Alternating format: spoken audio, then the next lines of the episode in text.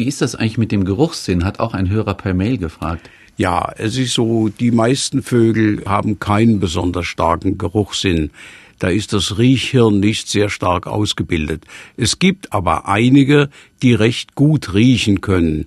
Dazu äh, gehören zum Beispiel die Kiwis auf Neuseeland oder aber einige Neuweltgeier, also Truthahngeier zum Beispiel in Amerika.